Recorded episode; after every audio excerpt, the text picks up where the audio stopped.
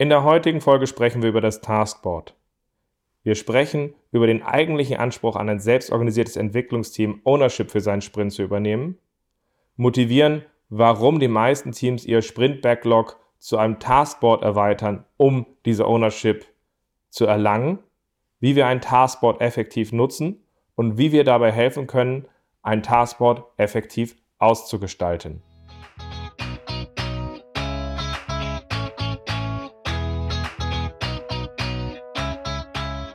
Scrum ist einfach zu verstehen. Die Krux liegt in der Anwendung für deine Zwecke in deinem Kontext.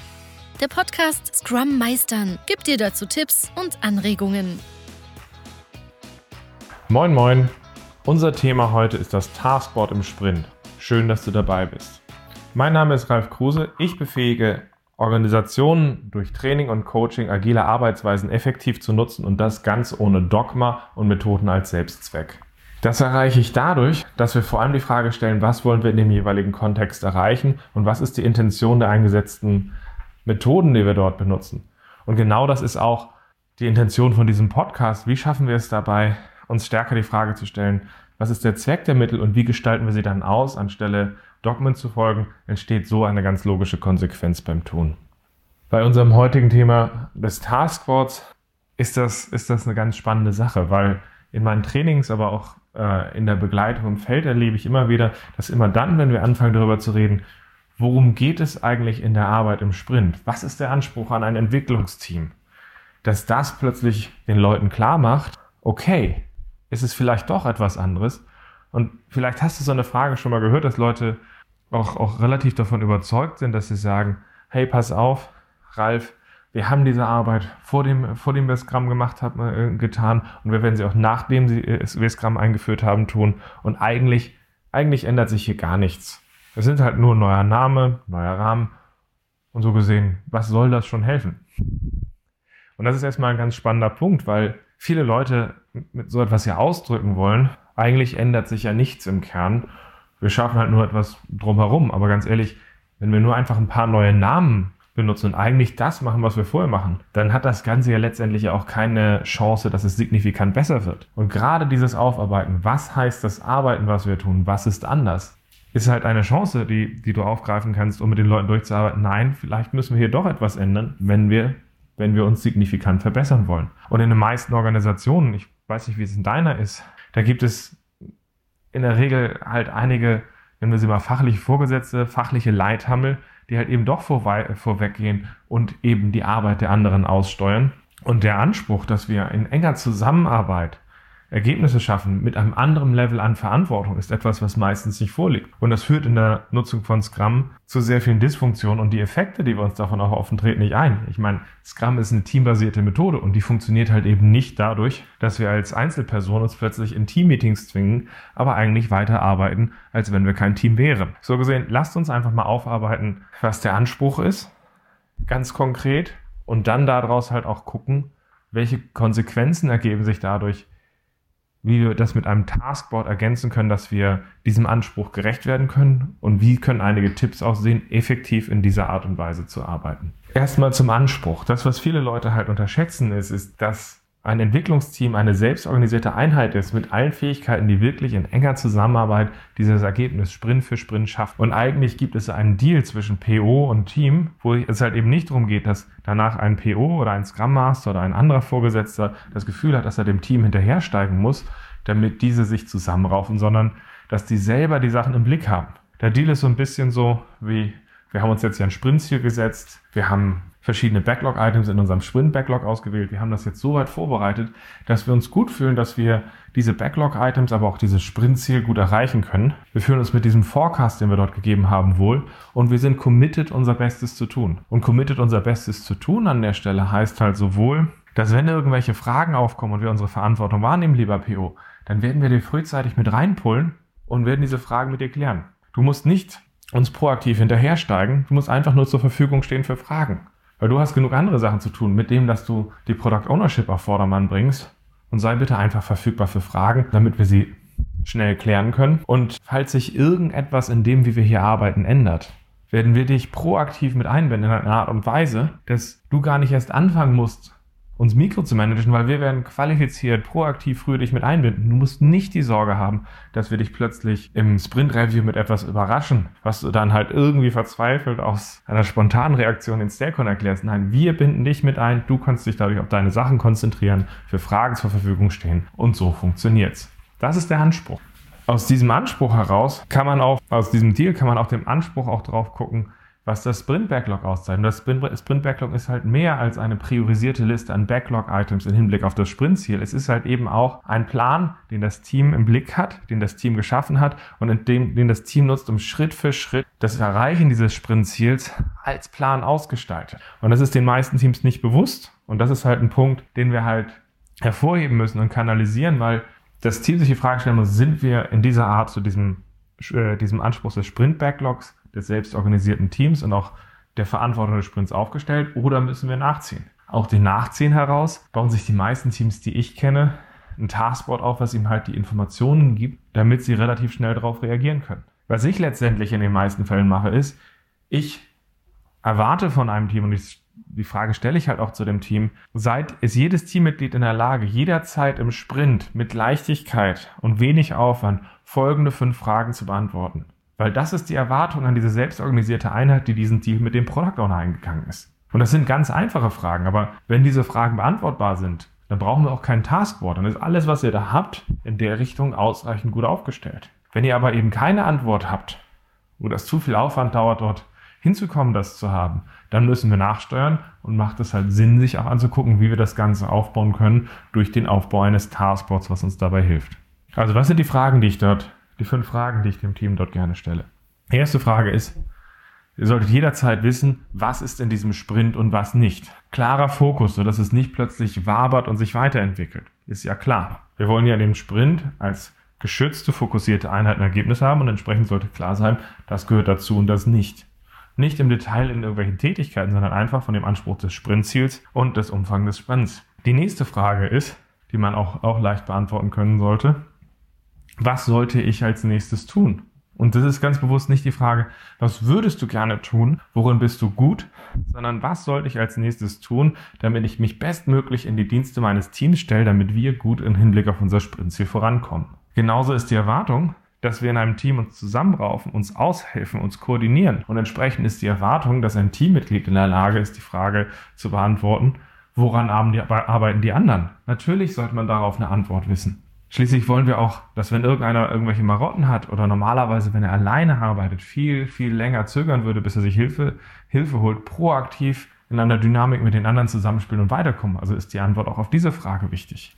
In unserer Arbeit in Scrum kann es natürlich immer auch zu Hindernissen kommen. Entsprechend sollten wir auch auf diese Frage, gibt es irgendwelche Blocker, gibt es irgendwelche Hindernisse, die wir mit in unserer Ausgestaltung zu unserem Spinnziel im Blick haben sollten, wo uns irgendwie, was uns ausbremst, was uns verlangsamt, was uns behindert. Auch darauf sollte ganz klar, ganz leicht zu sehen sein, wo haben wir diese. Und zwar nicht nur für die Person, die speziell daran arbeitet, sondern für jeden, so dass wir uns da auch aushelfen und daran arbeiten können und bestmöglich ausrichten können. Und all diese Fragen zielen eigentlich nur auf eine Sache ab. Zum jetzigen Zeitpunkt im Sprint können wir unser Sprintziel erreichen, müssen wir nachsteuern gibt es vielleicht sogar das Risiko, dass wir es nicht erreichen können, sodass wir vielleicht sogar auch mit dem PO über, darüber reden müssen, ob unsere anderen Wege, die wir uns überlegen, um dorthin zu kommen, oder wie wir es vielleicht sogar auch abwandeln, mit ihm möglich ist, dort frühzeitig drüber zu sprechen, frühzeitig für uns nachzusteuern. Und da ist halt einfach die Antwortung, können wir das Sprintziel erreichen, ist eine ganz wichtige Sache, dass wir das frühzeitig erkennen können und darauf reagieren. Das sind eigentlich die Fragen, ganz einfach. Und da ist die Erwartung, dass jedes Teammitglied darauf eine Antwort hat und nicht jedes Teammitglied seinen Teilbereich, auf das er guckt, sondern wir als Team, jeder Einzelne in diesem Team sollte als leichtes in der Lage sein, darauf zu antworten. In den meisten Teams, die ich kenne, tun sie sich schwer, die eine Antwort auf diese Frage zu geben. Und das führt dann in der Regel dazu, dass das Ganze auszubauen zu einem Taskboard eine gute Idee ist. Und ein Taskboard ist nichts weiter als wir haben die priorisierte Liste unserer Backlog-Items sondern wir haben neben unseren Backlog-Items eine weitere Ebene an Tasks, also an Tätigkeiten, die wir sehen, die wir dabei in Richtung auf unseren Backlog-Items tun müssen. Und dann haben wir da einfach Spalten für diese Tasks To Do in Arbeit dann. Relativ einfach. Was sich für mich übrigens nicht bewährt hat, ist einfach unsere Backlog-Items in ganz viele kleine Backlog-Items runterzubrechen, die wir in dem Sprint drin haben, weil wenn wir 40 Items im Sprint drin haben, ist meine Erfahrung, dass ein Team eben keine gemeinsame Übersicht mehr hat ähm, sondern dass normalerweise sich jeder in seine Ecke verkriecht, seinen Teilbereich im Sprint nimmt und diese Idee, dass wir uns als Team aushelfen, als Team das gemeinsam angehen, verloren geht. Deswegen ist es einer meiner Faustregeln, dass ich normalerweise versuche, die Items im Product Backlog so runterzubrechen, dass wir so fünf bis zehn Items pro Sprint haben, weil zehn Sachen kann man als, als Team normalerweise ganz gut im Blick halten. Bei 20, 30, 40 wird es schrittweise irgendwann schwierig bis unmöglich. So gesehen lieber größere, gröbere Backlog-Items und dann halt eben Tasks als weitere Ebene der Koordination, wie wir es angehen. Grundsätzlich ist die Idee der Tasks auf einem Taskboard ja ganz einfach. Das sind einfach die Tätigkeiten, die wir jetzt sehen, die wir tun müssen, um so ein Backlog-Item fertig zu kriegen. Das sind einfach Tätigkeiten. Und wenn wir später feststellen, dass irgendeine Tätigkeit fehlt, dann schreiben wir sie auf und kleben sie einfach mit hin. Also ein Taskboard muss auch immer leichtgewichtig sein, dass wir es schnell aktualisieren können hey, folgende Sache gefunden, zack drauf. Oh, das muss auch noch passieren, zack drauf. Weil wir vergessen Dinge. Das ist völlig normal. Das führt halt auch zu dem Punkt dabei, dass wenn jemand sagt, hey Ralf, typische Situation, die habe ich alle vier, fünf Mal in einem Coaching. Hey Ralf, wir können momentan folgende Sache nicht in Tasks runterbrechen, weil, naja, weil wir momentan, bevor wir das in Tasks runterbrechen, müssen wir erstmal, müssen wir erstmal die Architektur sauber designen. Wir müssen das Design vorher fertig haben. Wir müssen folgende Sachen bei der Business-Logik geklärt haben, folgende Inhalte vom Fachbereich aufgearbeitet haben. Und erst wenn wir das haben, können wir das Ganze in Tasks runterbrechen. Was halt relativ natürliche Reaktion ist, wenn man es gewohnt ist, in großen Firmen meilensteinbasiert zu arbeiten. Weil da hat man früher gesagt, wir machen ein gesamtes Runterbrechen aller Tätigkeiten und wenn wir die dann haben, gehen wir sie an. In dieser Arbeitsweise geht es aber darum, dass wir einfach alle Tasks erstmal runterbrechen die wir brauchen, um anzufangen, sodass wir ein gutes Gefühl haben und jeder weiß, wo er anfängt. Das ist ja ein anderer Level, auf den wir drauf gucken. So gesehen ist meine Reaktion, auch wenn jemand sagt, das, das und das müssen wir erst tun, bevor wir es allumfassend in Tasks runterbrechen können, dass ich dann sage, danke, da hast du doch schon mal deine ersten drei Tasks. Was hast du noch? Weil es geht halt um eine gewisse Lockerheit. Einfach drauf damit, gucken, was wir haben, haben wir ein gutes Gefühl, dass wir anfangen können. Zack, los, fertig. Genauso ist auch die Situation, dass wenn alle Tasks auf dann hängen, dass das nicht einfach blind heißt, dann muss das Backlog-Item wohl fertig sein. Nein, das ist dann der Punkt, wo man sich halt eben auch nochmal bewusst hinterfragen muss, was können wir vergessen haben? Ist es wirklich allumfassend abgeschlossen? Sollten wir vielleicht auch nochmal die Definition of Done gegenchecken? Und dabei fällt, man, fällt einem häufig aus, die Doku sollten wir schon noch abrunden. Ja, und der Servicebereich sollte noch informiert werden. Und das sind dann halt einfach Tasks, die aufkommen, die dann aufs Taskboard müssen. Und so ein Backlog-Item ist dann halt eben dann, wenn es dann ist. Also sprich, wenn wir drauf geguckt haben und sagen, nicht nur alle Tasks sind fertig, sondern wir fühlen uns gut mit dem Ergebnis. Das ist halt schon ein Unterschied. In der Teamarbeit ist es auch ganz spannend zu sehen, wann schreiben wir eigentlich Namen auf Tasks. Weil wir sollten ja schon wissen, woran arbeiten die anderen, damit wir uns gegenseitig äh, unterstützen können, koordinieren, aber halt eben auch frühzeitig uns Hilfe anbieten können, wo wir sonst alleine mehr zögern würden so gesehen, spätestens wenn sie in Arbeit sind, sollten die Namen draufstehen. Auf der anderen Seite ist meine Erfahrung, dass wenn wir zu früh Namen auf Task schreiben oder noch schlimmer Backlog-Items einzelnen Teammitgliedern zuweisen als Owner, dass wir damit sehr stark festlegen, was ist dein Sprint und das, was ist meiner. Also zum Beispiel im Sprint-Planning festlegen, wir brechen alles runter in Tasks und schreiben direkt dran, das ist das ist deins, das ist meins, was ja mehr oder weniger heißt, das ist dein Sprint und das ist mein Sprint. Und in meiner Erfahrung führt das sehr häufig dazu, dass die Leute viel, viel später sehen, wo sie sich aushelfen müssen oder wo Probleme sind. Das ging in der Praxis so weit, dass ich Leute gesehen habe im Daily, die haben so Sprüche geklopft wie, naja, wenn der Mario jetzt krank ist, dann muss er sich nächste Woche schon ranhalten, wenn er seinen Sprint noch schaffen will, ne? Das wird dann weniger als ihr Sprint gesehen, sondern es wird dem anderen aufgeheizt und es dauert halt manchmal ein, zwei Tage länger, bis die Leute einsehen, ah, diesen Filter, den ich da auf meine, auf unseren Sprint gezogen habe, den muss ich rausnehmen, weil wir müssen füreinander einstehen, wir müssen einander aushelfen. So gesehen rate ich euch dringend darum, dass wenn ihr einen Namen auf Tasks habt oder Owner für Backlog-Items und Stories festgelegt habt, dass ihr mal drauf guckt, hat das vielleicht eine Auswirkung auf die Teamdynamik, die wir haben? Arbeiten wir überhaupt noch als Team? Und wenn es irgendwie möglich ist, ist mein Tipp, schreibt Namen auf Tasks erst, wenn ihr sie in Arbeit zieht und nicht früher, damit wir möglichst auch offener sehen, wo noch Möglichkeiten sind und Leute vielleicht auch sagen, hey, jetzt ist, jetzt ist der Mario krank, ich bin nicht der Beste da drin, bin vielleicht auch langsamer, aber ich kann da aushelfen, dass solche Situationen entstehen. Darum geht's. Aber eigentlich geht's bei all solchen kleinen Tipps und Tricks darum, welche Sachen braucht ihr, die euch dabei helfen, dass ihr eine gute Übersicht zu diesen fünf Fragen habt, dass ihr schnell die Sachen seht, dass ihr schnell koordinieren könnt. Und dabei sind das nur einige Tipps. Vielleicht reicht es damit schon aus. Vielleicht habt ihr vorher schon bessere Sachen implementiert gehabt, wie euer Taskboard funktioniert und braucht davon gar nichts. Vielleicht benutzt ihr all das, was ich gerade gesagt habe, und es ist immer noch nicht genug. Es geht eher um diese Sinnfrage, haben wir eine Plattform, in der wir uns als Team austauschen oder haben wir sie nicht? Und da kann man beispielsweise noch seine, seine Tasks zum Beispiel in Stunden schätzen. Wie viel Zeit sehen wir dabei? Wie viel Zeit sehen wir dabei, dass wir, dass wir bei diesen einzelnen Tätigkeiten brauchen? Und auch das kann eine sehr spannende Trigger für ein Gespräch sein, wie zum Beispiel der eine denkt, das sind zwei Stunden, der andere denkt, das sind drei Tage. Moment mal, was willst du da eigentlich machen? Also auch dieser Trigger ist im Sprint Planning Gold wert, der hilft uns richtig weiter. Andere Leute machen es zum Beispiel so, dass Tasks, die in Arbeit gezogen werden, dort nicht länger als 24 Stunden verweilen können, weil sie hatten das Problem, dass sie Leute im Daily hatten, die sich dahinstellten so als, hey, ich bin Ralf der Tester, ich bin ja am obersten Ding dran und naja, ich habe ja vor einigen Tagen angefangen hier zu testen und das mache ich jetzt weiter. Das ist ja Information nahe Null. Also machen viele das so, dass sie sagen, Tasks, die in Arbeit gezogen werden, brechen wir runter, dass sie in 24 Stunden schaffbar sind oder ansonsten teilen wir, was uns daran hindert, sie zu schaffen. Andere machen Punkte auf die Tasks, die in Arbeit sind, sodass die anderen sehen, hey, wie lange hängt dort eigentlich etwas und ist da vielleicht ein Problem hinter? Wieder andere machen das so, dass sie ein Backlog-Item oder Story-Kickoff machen, wenn sie einen besonders langen Sprint haben, und sie sagen, pass mal auf, die unteren Backlog-Items, die brechen wir erst gemeinsam runter, wenn wir anfangen dran zu arbeiten, damit der Fokus dieser Spirit funktioniert. All diese Tipps und Tricks sind erlaubt und hilfreich. Warum denn nicht? Und das sind jetzt hier nur einige, die ihr tun könnt, aber das Wichtigste ist, wo können wir damit anfangen? So gesehen ist mein Tipp momentan, guckt auf sowas wie diese fünf Fragen und guckt dann auch, wo fehlt etwas, und wo können wir halt eben unser, unser Taskboard ergänzen, dass es uns als Team wirklich hilft.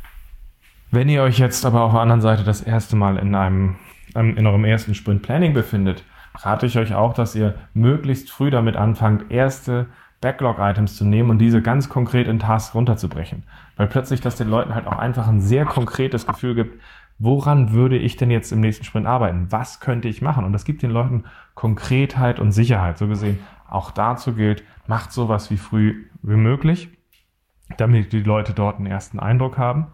Und ich mache das gerne auch am Ende eines Kickoffs, dass ich einfach sage, okay, fühlt euch mit dem, was ich jetzt an Task runtergebrochen habe, was ihr an eurem Sprint drin habt, fühlt euch damit gut. Dann zeigt mir bitte, dass jeder halt auch weiß, wo er anfangen kann zu arbeiten. So bitte jeder nimmt jetzt das, äh, zieht das in Arbeit, wo er morgen dran anfängt zu arbeiten, sodass wir sehen, okay, jeder kann anfangen und wir fühlen uns gut. So einfach ist es. Also es ist alles kein Hexenwerk, was wir hier tun. Und es ist eher so eine bedarfsgerechte Art und Weise, wie wir damit arbeiten. Vielleicht habt ihr noch andere Tipps und Tricks, was ihr in eurem Taskboard macht, aber so einfach ist es. Und das Ganze kann man sowohl mit Papier abbilden, das sehe ich eher am Anfang als fast besser an, weil diese Leichtgewichtigkeit einem dabei hilft, dass man einfach anfängt, bevor man sich in dem Tool seiner Wahl irgendwie verliert und in der Standardeinstellung einfach blind folgt, was andere machen. Und da ist diese Lockerheit, diese Einfachheit von dem, von dem, an dem Papier halt schon hilfreich. Ansonsten benutzt die einfachsten möglichen Tools. Und aus diesen Erfahrungen heraus kann man dann später sehr viel bewusster auch entscheiden, wie konfigurieren wir die Tools, die wir zur Verfügung haben, dass sie uns wirklich helfen. Also als Beispiel auf die Frage mit den Blockern habe ich durchaus eine ganze Reihe Teams gesehen, die gesagt haben, pass auf, äh, Sachen, die blockiert sind, da machen wir einen roten Punkt drauf. Sachen, die wir als besonders riskant sehen, da machen wir einen Blitz ran. Es geht um solche einfache Signale, die uns als Team etwas geben. Und das ist natürlich mit Papier oder, keine Ahnung, ein Excel, was wir irgendwie missbraucht haben, unser Taskboard zu sein, am Anfang vielleicht einfacher, als wenn wir uns in einem Standard-Tool verlieren. So gesehen, guckt, dass ihr da etwas Leichtes benutzt und dass ihr für euch einen Anfang findet, wo das Team sagt, ja, wir haben, wir haben hier Ownership für unseren Sprint, wie wir daran arbeiten. Also fassen wir nochmal zusammen. Es wird oft unterschätzt, dass das selbstorganisierte Entwicklungsteam in Scrum eine ganz andere Verantwortung hat als in vielen anderen Arbeitsweisen, wo es darum geht, dass wir als Team, als Einheit wissen, wo wir stehen. Das Sprint-Backlog ist dabei halt eben nicht nur eine Ansammlung von Backlog-Items im Hinblick auf ein Sprintziel, sondern eben halt auch unser Plan, den wir neu planen. Und da müssen wir als Team diese Verantwortung so übernehmen, dass wir in der Lage sind, frühzeitig zu sehen, wo müssen wir uns koordinieren, wo müssen wir uns abstimmen, wo laufen wir aber auch in Hindernisse, dass wir weitergehen dabei. Und dabei gibt es verschiedene Tipps. Ich habe einige geteilt. So gesehen hoffe ich, dass es euch dort einen gewissen Eindruck gibt, was ihr machen könnt. In den Show Notes habe ich einen Link mit beigesteuert, der auf eine Übersicht von den Tipps, die ich gegeben habe, in, äh, auf, auf meiner Webseite gibt. Also das findet ihr in den Show Notes. Schaut euch das an, reflektiert mit eurem Team, inwieweit sie aussagefähig sind ähm, an der Stelle. Fragt sie, inwieweit sie in der Lage sind, solche Fragen zu beantworten oder nicht. Ansonsten möchte ich euch für eure Zeit danken, dass ihr euch das, die Zeit genommen habt, diesen, diesen Podcast zu hören und dass ihr euch damit auseinandersetzt. Wie schaffen wir es, Scrum effektiver zu benutzen an der Stelle? Wie schaffen wir es, ein effektiveres Taskboard zu, äh, zu schaffen? Wenn euch dieser Podcast gefallen hat, abonniert ihn gerne und ich hoffe, wir hören uns in einem der nächsten Podcasts wieder. Bis dann.